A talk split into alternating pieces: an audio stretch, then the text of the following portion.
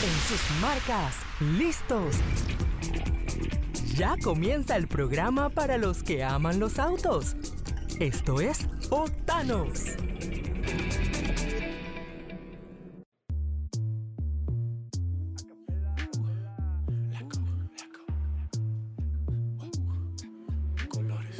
Yo te como sin vid, a capela, suave que la noche espera. Ya te encendí como vela. ¿Qué amigos? Esto es Octanos aquí por Boom 106.1. Los saluda Benji Cheliu. Me acompaña Mario Muñoz y en cabina DJ Nono. Así es, Benjamín, un gusto de saludarte como siempre. Y bueno, un día muy especial, viernes. Viernes que estamos eh, aprovechando todavía que podamos circular y con temas de movilidad eh, libre, por lo menos hasta eh, que llegue el, el cierre de fin de semana, Benjamín. Bueno, ya faltan unas pocas horas para el cierre. Un bonito. Se prevé que va a ser un bonito fin de semana de verano, pero. Pero bueno, toca. Cuarentena. Ahora, lo importante es que ya desde el lunes abren nuevos comercios. Así que por menos se ve mejor en el escenario. Tengo entendido que los restaurantes van a abrir, ¿no? Sí, es, ellos han estado presionando para poder dar el servicio. Efectivamente está muy golpeado, hay muchos restaurantes que ya decidieron cerrar por lo menos definitivamente, eh, por lo- o por lo menos hasta que la situación se reactive. La Hablando verdad de que es bien, cerrar. bien difícil. Sí, sí, sí. Ajá. Sí, es una situación difícil. eh, la cantidad de, de- No solo de restaurantes, sino que en negocios en general. Y en lo que nos compete a nosotros he visto varias sucursales de autos que han, han cerrado. De hecho, Sí. me comentaba Eric aquí de la emisora y ayer lo pude ver que ahí la esquina de Yamaha, se fue Yamaha ahí de calle 50. Que era, que era prácticamente un icono. El Yamaha de calle 50 era una referencia Sí, sí, de sí. ubicación.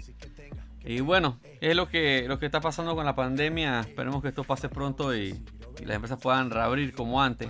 Mario, hablando de cierres, yo creo que es un buen momento para recordarle a los amigos oyentes que este fin de semana vamos a tener dos cierres, uno más dramático que el otro. Mañana van a cerrar un tramo de la vía Israel. Me di una vuelta por allá porque cuando tú me comentaste que iban a cerrar la vía Israel, Mario, yo no entendía por qué. Si yo veía la, isla, la vía Israel, algunos tramos bastante. Tú me dijiste enfrente de Multiplaza. Y yo de frente de Sí. Multiplaza lo había visto bastante bien. El, el pedazo que está horrible es el de la Texaco. Donde está el semáforo. Eso parece como una pista off-road. Hay como varias losas que se, entre- se encuentran ahí. Así que si él va mañana por allá, que se dé una vueltita y vea también ese pedazo. Pero el cierre va a ser del lado de Multiplaza que da hacia la Delta. La entrada principal de Multiplaza. Creo que allá también está Tony Romas. No sé qué otra referencia usar. Donde está la parada de buses. Sí, son 100 a 120 metros. Tampoco es que es No, una no, no, extensión no. muy grande. Lo, lo que pasa es que desde donde tú entras, hay un retorno que viene que de 50 y tú entras a la vía Israel, que pasa justo al lado de, de la delta que está ahí. En ese tramo, hacia la rotonda, que son como 100 metros, de hecho 150 metros, hay unos cráteres, unos valles bastante grandes en la capa asfáltica, que parece que se un producto de unas filtraciones de agua. Que tengo entendido que esa parte ya la reparó el IDAN. Sí, esto es una coordinación y esto es un poquito lo bueno, que ya ha sido coordinado con el IDAN, ya hizo un trabajo en las tuberías y ahora entonces viene la parte del MOP. Eso es lo que se quiere, ¿no? Que cuando hayan actividades, intervenciones en las vías, que no anden por separado, porque muchas veces pasa que dos veces se ve una reparación de una calle, absurdo, en poco tiempo. Sí, sí, sí. La- esa Israel tienen que hacer algo serio con ella, porque lo que es la periferia de Multiplaza no está tan mal, a excepción de ese tramo. Pero cuando tú vas más hacia el inicio, el tramo que va de Atlapa a Multiplaza, como que han hecho tantas, la- tantos trabajos de parcheo, que está lleno de desniveles. La verdad que está bastante mal esa vía. Ahora, el otro cierre, Mario, que va a ser el cierre traumático del próximo mes, es el cierre de la intersección de eh, la Kiner de 12 de octubre, que también está programado para mañana, eh, 6 de febrero. Sí. Sí, bueno, más que la Kiner Benjamín, es la intersección. Bueno, Porque recuerda que la Kiner. Se tomaron los estacionamientos de la Kiner y el señor Ah, bueno. Kiner está es curioso. Curioso porque, porque dice que le han quitado eh, espacio necesario para su negocio. No, no, esto es la misma intersección. Y la intersección sería entonces eh, de la vía transísmica con la 12 de octubre Y básicamente cuando tú vas bajando como del Rey de la 12 de octubre y vas para Betania, no puedes ir recto. Ahora tienes que volar y buscar los retornos. Lo mismo pasa cuando vienes de, de Betania. Sí, eso, puedes eso pasar también es importante. No van a cerrar la transísmica en ese punto. Van a cerrar el cruce. El cruce que va de Betania hacia la 12 de octubre. No van a poder hacer eso. Van a tener que ir hasta los retornos que están. eh, uno que está por Plaza Ágora. Hay uno. Y el otro está bien, bien lejos del cruce. Que está casi llegando allá a la gran estación. Sí, y digamos por qué al final esto es noticia. Es noticia porque prácticamente va a ser un mes, Hasta el 10 de, hasta el 10 de marzo. hasta el 10 de marzo. Entonces estamos hablando de que van a alterar un tráfico que ya es complicado, que ya se da mucho tranque en esa esquina y ahora eh, las personas van a tener que adaptarse y van a tener que tratar de eh, programarse, especialmente en la hora de la mañana y en la hora de las 4 o 5 de la tarde, que sabemos que eso es bien, bien complicado cruzarlo. Te voy a decir algo. Eh, Ir desde la 12 de octubre hacia Betania a las 4 de la tarde hasta las 6, 7 de la noche es realmente tedioso, Mario. Ahí se forma un tranque descomunal. Terrible, es terrible. Así que ahora no me, no me imagino con ese con esa desviación eh, cómo va a ser ese, ese verdadero señor tranque. Lo otro que también hay que destacar, Nuestro community Es que esto- manager puso en Facebook que esta iba a ser la madre de todos los tranques. la madre de todos los- Sí, sí, algo de eso, algo de eso. Digo, si uno se prepara, si uno de pronto busca vías alter- alternas, si uno trata de que a esa hora tratar de no pasar por allí. Eh, lo otro importante, Benjamín, es que esto es parte de, un, de una estrategia para rehabilitar eh, una vía que durante muchos años no se le ha tocado, que es eh, desde la Plaza Ágora, que está un poquito ante el Seguro Social ahí de Transímica, hasta la estación de San Isidro, porque efectivamente las obras del metro afectaron la vía y eso quedó eh, como estatizado en el tiempo, eh, estancado en el Estamos tiempo. hablando de más de Ahora, 6, 7 años prácticamente, Mario. Sí, estamos hablando de que por mucho tiempo eh, es un dolor de cabeza. San Miguelito, entrar al área para los Andes, todo es un problema, todo es un problema para circular y ahora eh, con, est- con estos trabajos debería comenzar a arreglarse eh, desde el cruce y toda la, todo ese trayecto lo van, lo van a estar trabajando. Esa es la información que por lo menos estamos recibiendo. Ojalá que esta vez sí Sí. lo terminen y lo terminen bien. Porque en los últimos 5 años, ese tramo. ¿Ese tramo cuánto puede tener, Mario? ¿4 kilómetros? ¿5 kilómetros? T- Tampoco es que están haciendo la Panamericana.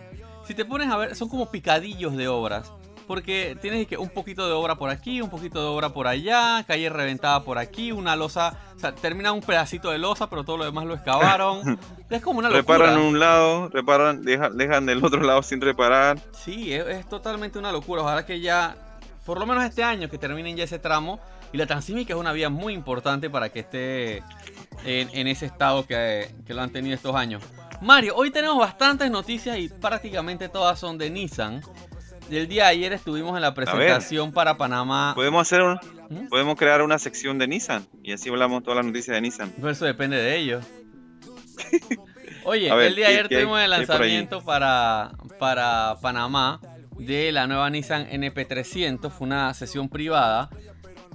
Creo que en este bloque nos podemos quedar un poco cortos de tiempo, Mario. Así que voy a saltar a otro lanzamiento que tuvo Nissan el día de ayer, pero este fue internacional. Presentaron la nueva Nissan Pathfinder en Norteamérica. Es- ese, es un, ese es un tremendo modelo. Me gustó mucho que la Pathfinder anterior se fue mucho hacia el lado familiar y al final terminó siendo una extra una más grande. Porque Correcto. Tú la veías y era básicamente lo mismo, solo que más grande. eh, un motor más grande, que eso no a todo el mundo le llama la atención por el tema del consumo. Pero no te ofrecía nada más. Y lo curioso es que la Pathfinder, eh, en sus orígenes hace 35 años, era un, vehículo duro, era un vehículo todoterreno basado en el chasis también en ese momento de, de la Frontier. Y eso fue lo que la hizo tan popular. Era un todoterreno japonés que llegó a conquistar caminos que normalmente se recorrían en, los Cherokees en Estados Unidos, también se hizo popular en el resto del mundo y había perdido ese, algo de ese ADN, de esa robustez que tenía la Pathfinder original. Parece que Nissan se puso a escuchar a sus consumidores y le devolvió ese espíritu aventurero a la nueva Pathfinder. Lo más notable es el exterior, se ve mucho más robusta. La parte trasera del portón trasero ya no es tan curvilíneo. Ahora le hicieron como un poco más cuadrado atrás. Eh, un poco buscando esas líneas del Pathfinder original. Y en el frente están utilizando las nuevas lámparas que son firma de Nissan, que son una especie de, de una C, una C invertida, que tiene las luces de diurnas en la parte superior y la combinación de las luces de circulación en la parte de abajo. Muy, muy interesante. En la parte trasera, en el portón Mario, le pusieron la palabra Pathfinder así en grande con cromo para que nadie le quede duda de que es la nueva Pathfinder. Está es que es un, es modelo muy, muy posicionado. Eh, yo diría que es uno de los más famosos SUVs y, y convertirlo en algo más poderoso, con más capacidad, eh, es, un, es, un, muy tremendo mensaje para el mercado. Sí, sí, sí. Y lo, lo hace distanciarse, digamos, del, por ejemplo, del Strail, eh, lo hace distanciarse de, y, competir también en, en, ese segmento de, de camionetas grandes. Eh, lo hace, lo hace muy atractivo. Sí, sí, sí. En el interior también le hicieron varias mejoras. Eh, el interior está totalmente lujoso. El tablero es totalmente digital. Es una pantalla como de 7 pulgadas. No estoy seguro si son de 7. Pero el tablero está bien grande. También trae una pantalla para el sistema de entretenimiento. La palanca de cambios ahora es de estas cortitas. Y ahí yo creo que viene el cambio que va a ser más importante en la Pathfinder eh, especialmente para lo que buscaban sus consumidores. Nissan agarró la transmisión CBT y la tiró a la basura y ahora le metió una nueva transmisión de 9 velocidades automáticas, Mario. La CBT está bien para autos compactos, donde tú buscas eficiencia y tienes motores pequeños. Pero un motor grande en un carro grande te da eficiencia, pero sacrificas mucho. Por ejemplo, la capacidad de remolque, que eso en Estados Unidos es un factor importante para este tipo de carros y las características todoterreno. Porque la CBT no es muy eficiente ni aguanta mucho ese tipo de maltrato. Ahora le metieron una transmisión de 9 velocidades, que me parece que, está muy bien, tiene un, amplio rango de revoluciones. Y aparte de eso, tiene una capacidad de remorque de 6.000 libras. ya, ya le han devuelto esa capacidad, esa robustez que tiene. Y lo otro es que le metieron un nuevo sistema all-wheel drive eh, que utiliza, eh, va acoplado directamente a la caja de transmisión y utiliza un accionamiento por presión de aceite, tiene un accionamiento hidráulico. Que según lo que promete Nissan, esto el wheel drive va a tener una acción inmediata cuando necesites la tracción en la rueda que lo necesitas. Y viene con 7 modos de conducción. Trae estándar, el Sport, el Eco, tu favorito Mario, el Snow, eh, Sand, Mod y Tow. O sea, el Tow para remolque. Oye, Benjamín, hablando de, también de, capacidad, de, facilidades. Este vehículo está prometiendo eh, espacio para ocho ocupantes en el interior, Benjamín. Sí, otro detalle interesante. Le metieron una tercera fila de asientos y anoche en la eh, ayer en la presentación, que fue como eso a la una de la tarde, eh, señalaron que la tercera fila de asientos, normalmente la crítica que tenemos nosotros, es que la tercera fila de asientos o vas a meter hobbits o vas a meter solo a los niños, pero no hay forma de acomodar un adulto sí, sí, sí, muy incómodo o llevas a tu perrito ahí atrás sentado, pero no puedes meter un adulto. Nissan promete que esta tercera fila de asientos eh, va a ser totalmente funcional para adultos. Vamos o sea a ver. que al final, dos pasajeros adelante, tres y tres. Ahí están los ocho. Sí. Porque siempre se habla de siete pasajeros. Sí, sí, sí, sí. Este verdaderamente sería 8 entonces. Ellos yo creo que parte de lo que aprovecharon no solo es la distancia de eje, sino que la altura del techo, como también es más cuadrada hacia atrás, no tienes la caída del techo y el espacio para las cabezas es mucho más cómodo y pudieron poner el asiento un poquito más alto. Yo creo que promete bastante. La, pregunta del millón es cuándo va a estar disponible. Según lo que dijo Nissan Norteamérica, va a estar disponible en Estados Unidos y Canadá en el norte, eh, digo, en el verano de Norteamérica eso es aproximadamente en junio comienza. Junio, agosto, septiembre. Para Panamá y Latinoamérica, lo más probable es que la veamos ya sea a final de año o a inicios del próximo año. Sí, sí, sí. Generalmente demora algún tiempo y bueno, se entiende, ¿no? Primero van con el, de alguna manera con el mercado más, más grande, más atractivo y poco a poco van abasteciendo el, resto del mundo.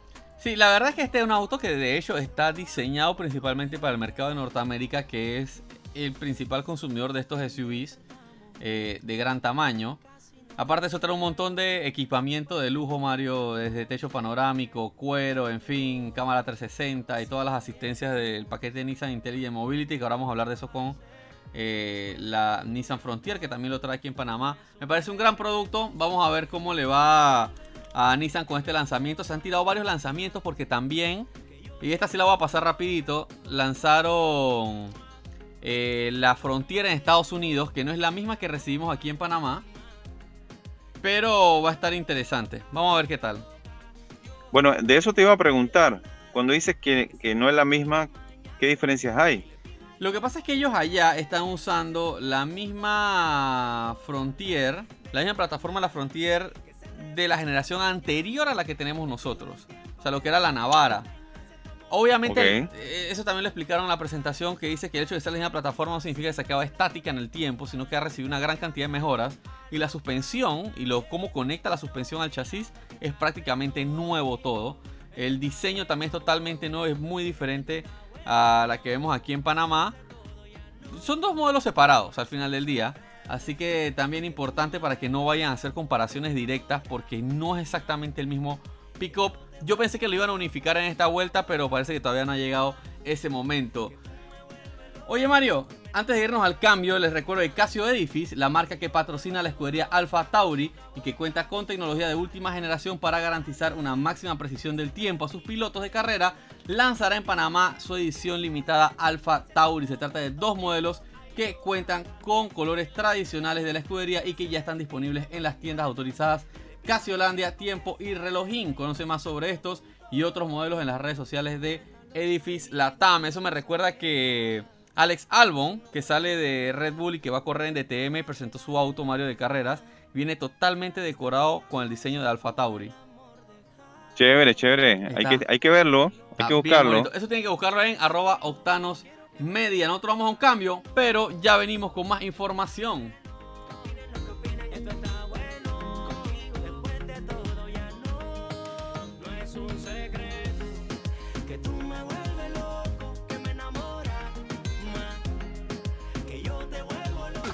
Vamos a una pausa. Ya volvemos con más de Octanos.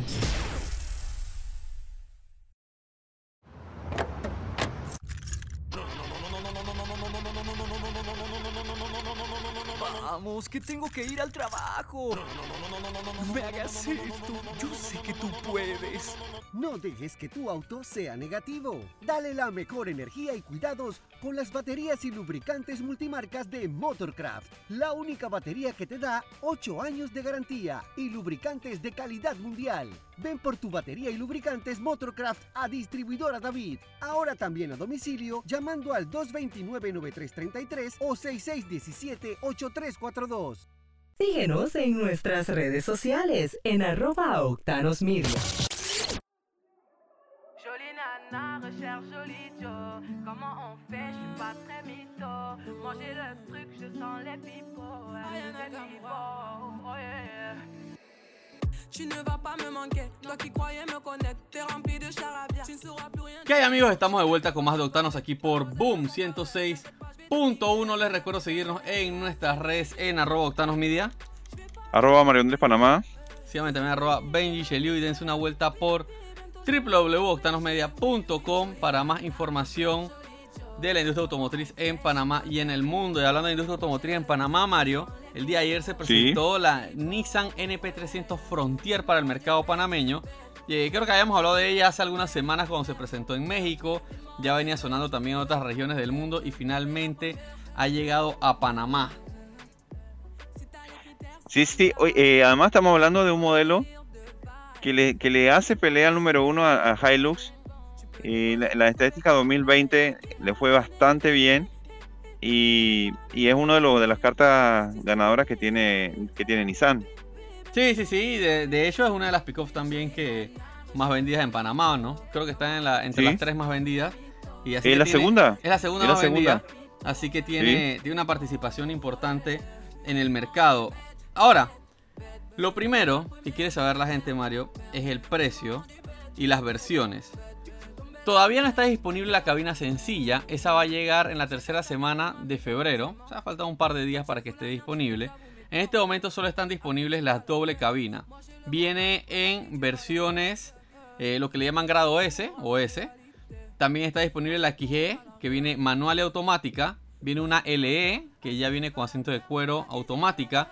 Y viene una nueva versión, que es la que muchos han visto en las fotos, en los lanzamientos, que es la versión Pro 4X o Pro 4X, que digamos que va a ser el tope de gama y es la que está más inspirada en lo que es el todoterreno, eh, trae detalles como las defensas y la parrilla en colores ya oscuros, es como un gris oscuro, mientras que las otras vienen con detalles cromados, un poco más lujosos, y eso es lo que hace ahí la diferencia. La sencilla en este momento, que es la grado S doble cabina, arranca desde 31.500 y eh, el modelo más equipado, que es la Pro Forex, viene en 46.500. Sí, Benjamín, lo que te iba a preguntar, eh, en equipamiento y los números han mejorado, pero en la parte, digamos, de, ser una herramienta de trabajo, eh, sigue siendo una, buena opción, pues. Sí, de hecho le han hecho varias mejoras. Yo creo que la parte estética es la que se vuelve más evidente. Eh, yo creo que muchos ya hemos visto las fotos de que tiene un frente más pronunciado, tanto la defensa como la nueva parrilla motion que es más amplia, cambiaron las lámparas, en las versiones más equipadas vamos a tener iluminación completamente LED, desde las lámparas principales hasta las halógenas en la parte de abajo de la defensa. En las versiones menos equipadas sí se mantiene el bombillo halógeno, también cambia un poco eh, las lámparas en la parte trasera. Y el vagón de hecho Mario, ahora es más alto la pared del vagón, así que tienes un volumen de carga un poco más grande. Eso es importante. Eso, eso, es fundamental en, en una pickup, tener un, un, buen vagón, tener más capacidad. Y recuerda que tienes que competir ahí con, con Hilux y otros modelos de pickups que están dando la, la batalla. Sí, sí, sí, definitivamente. Eh, a mí me parece que la Proforex, el modelo más equipado, sí llega a un segmento donde se va a encontrar poco posición, porque eso de una pickup de este tipo de gama alta y con una orientación, digamos, más deportiva. Creo que Hilux no tiene nada similar. Eh, en Ranger encuentras la Wildtrak y ahora la, la nueva Ranger Raptor.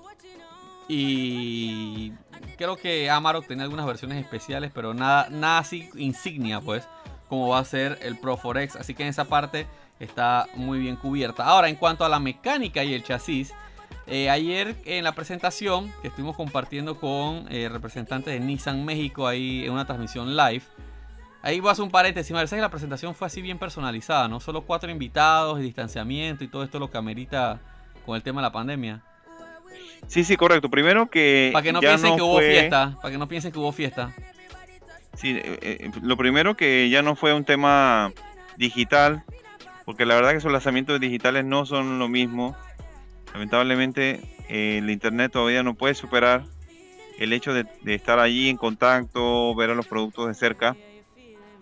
Y lo otro que no, no fue algo eh, masivo, fue algo muy reducido a medios seleccionados y gracias que Octano está dentro de esos medios seleccionados. Tengo entendido que también se hicieron invitaciones a, clientes tipo flota, también estuvo el club de, de NP300 por allá, así que bien, bien, bien chévere la dinámica que hicieron y con todo este tema de que hay que respetar las medidas de seguridad. Ahora, volviendo al chasis, Mario, algo de lo que revelaron ayer los representantes de Nissan es que sí tomaron algunas mejoras que se habían hecho en el camino para otros modelos basados en la misma plataforma de la NP300. Así que este chasis que llega en, este, en esta actualización viene reforzado.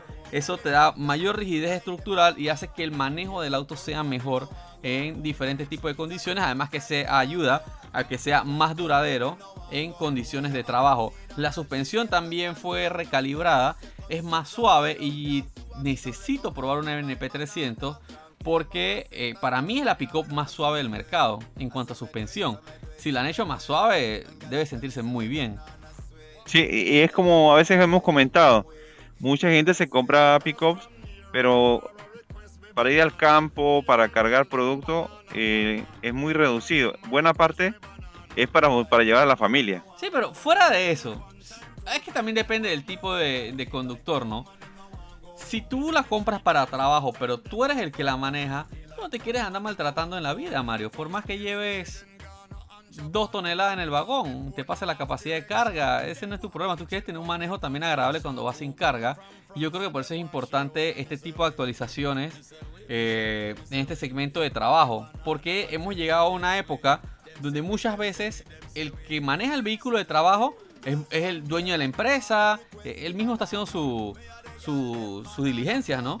Y quiere un auto Sí, que sí, sea igual de cómodo. Es para los emprendedores, para el propietario, para la empresa y que y tiene su herramienta de trabajo. Sí, yo creo que ese tema de que sea más cómoda lo van a aprovechar bastante. Ahora, el otro detalle que no ha cambiado es el tema del tren motriz. Se mantiene el mismo motor que es el YD25 Turbo Diesel, que trae, si no me equivoco, cerca de 188 caballos. Creo que puede ser un poco más. En esa parte no se dieron cambios, Nissan asegura que este motor todavía va a tener una larga vida en la marca. Y también quieren garantizar que el tema de costos de mantenimiento se mantenga accesible, especialmente para el consumidor de flota, que quizás ya es cliente de NP300 Frontier y no le vas a hacer un cambio de motor cuando él ya tiene el mismo motor en la flota. Entonces, Sí, me parece sí, que tiene mucho sentido en esa parte económica, que en estos vehículos comerciales es algo que tienes que balancear muy fino, ¿no? Sí, y también es un producto que se consume eh, para empresas de logística, de distribución. Es muy dado también para el, bueno, el Estado. Obra- Obras civiles, el Estado, sí, en fin. Tiene, tiene un mercado bastante amplio y me parece que es, es una buena política que respeten esa parte del tema.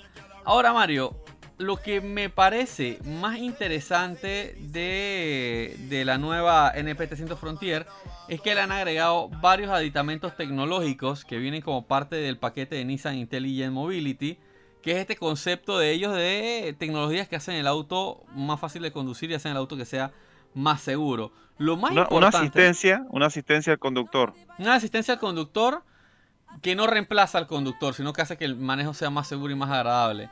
Dentro de eso, las versiones más equipadas van a traer el sistema de alerta inteligente de colisión frontal o el Intelligent Forward Collision Warning, que es capaz de monitorear por medio de un sistema de radar, que de hecho está montado en la parrilla delantera, eh, detrás de la parrilla delantera, es capaz de detectar lo que pasa dos vehículos delante de ti. O sea que él no solo toma decisiones en base al vehículo que tienes directamente enfrente, sino que se puede adelantar un paso más.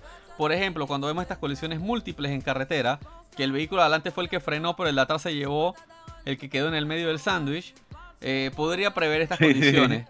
¿Cómo funciona? Cuando él detecta un objeto en, en el recorrido del auto, por ejemplo, si el vehículo de adelante frena de manera súbita o se te atraviesa un peatón, él te va a dar una alerta de que hay un riesgo de colisión inminente. Pero además de eso, también puede activar un sistema de frenado de emergencia inteligente o el Intelligent Emergency Braking, que lo que hace es que si ya es inevitable la colisión y el auto ya calcula, obviamente la computadora del auto eh, realiza miles de procesos por segundo, si él calcula que el conductor ya no va a tener la capacidad de frenar antes de la colisión, el auto puede frenar de forma autónoma.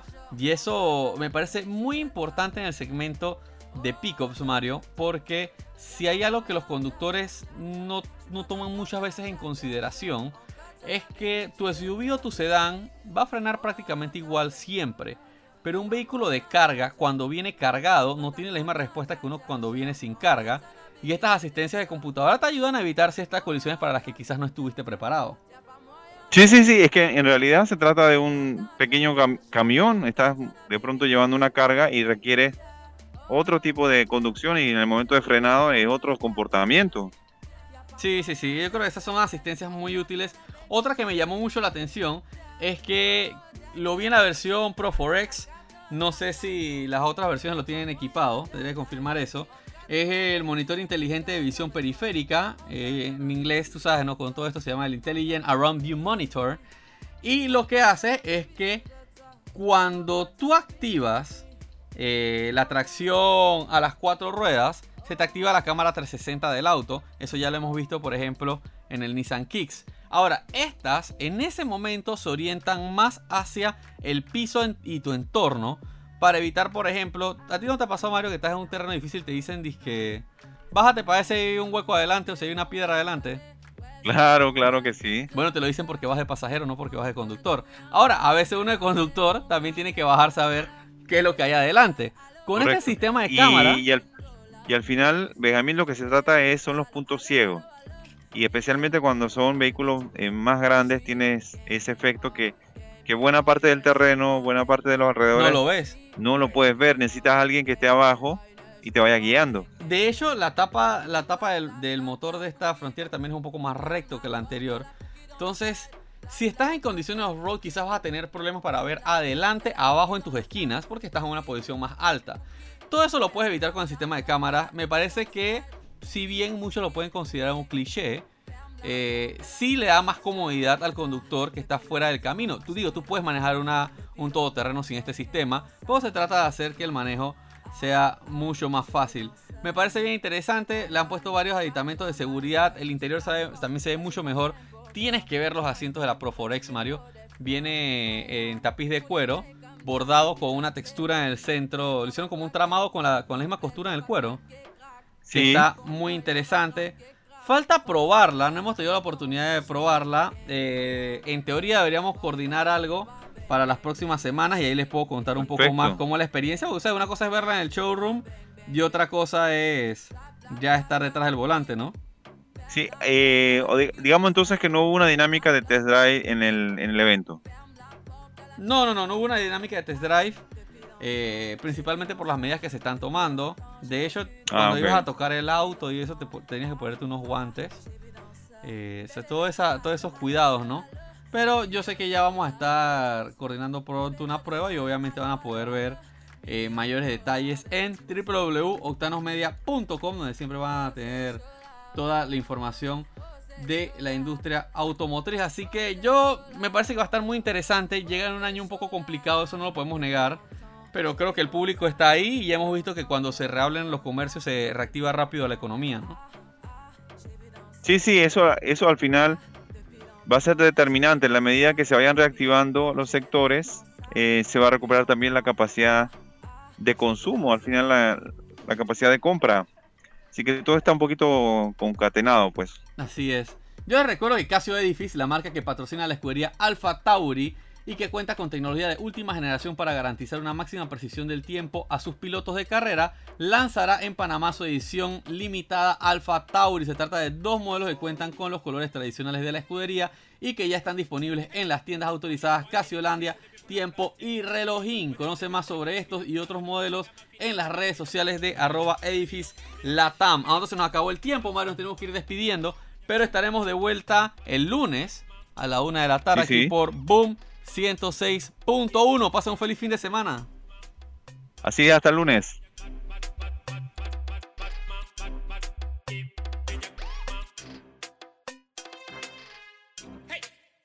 One dedicated to the people of plantain.